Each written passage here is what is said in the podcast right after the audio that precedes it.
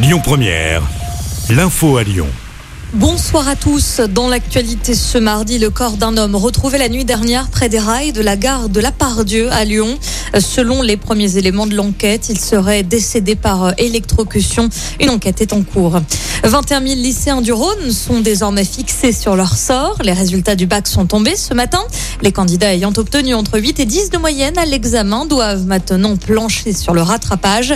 Les oraux se tiennent dès demain et jusqu'à vendredi. Un vaste réseau de prostitution démantelé. Le trafic s'opérait partout en France et à Lyon. Plusieurs mois d'enquête auront été nécessaires pour interpeller 14 personnes.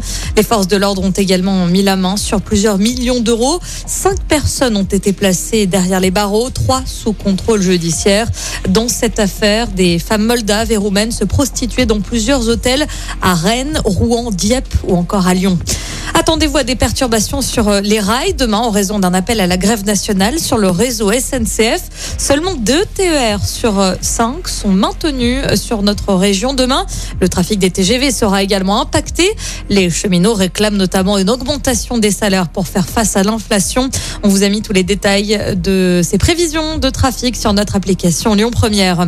Une perquisition au domicile du suppléant de la NUP hier. Il s'agit de Warren Dahl, candidat suppléant de Michel Edéry dans la dixième circonscription.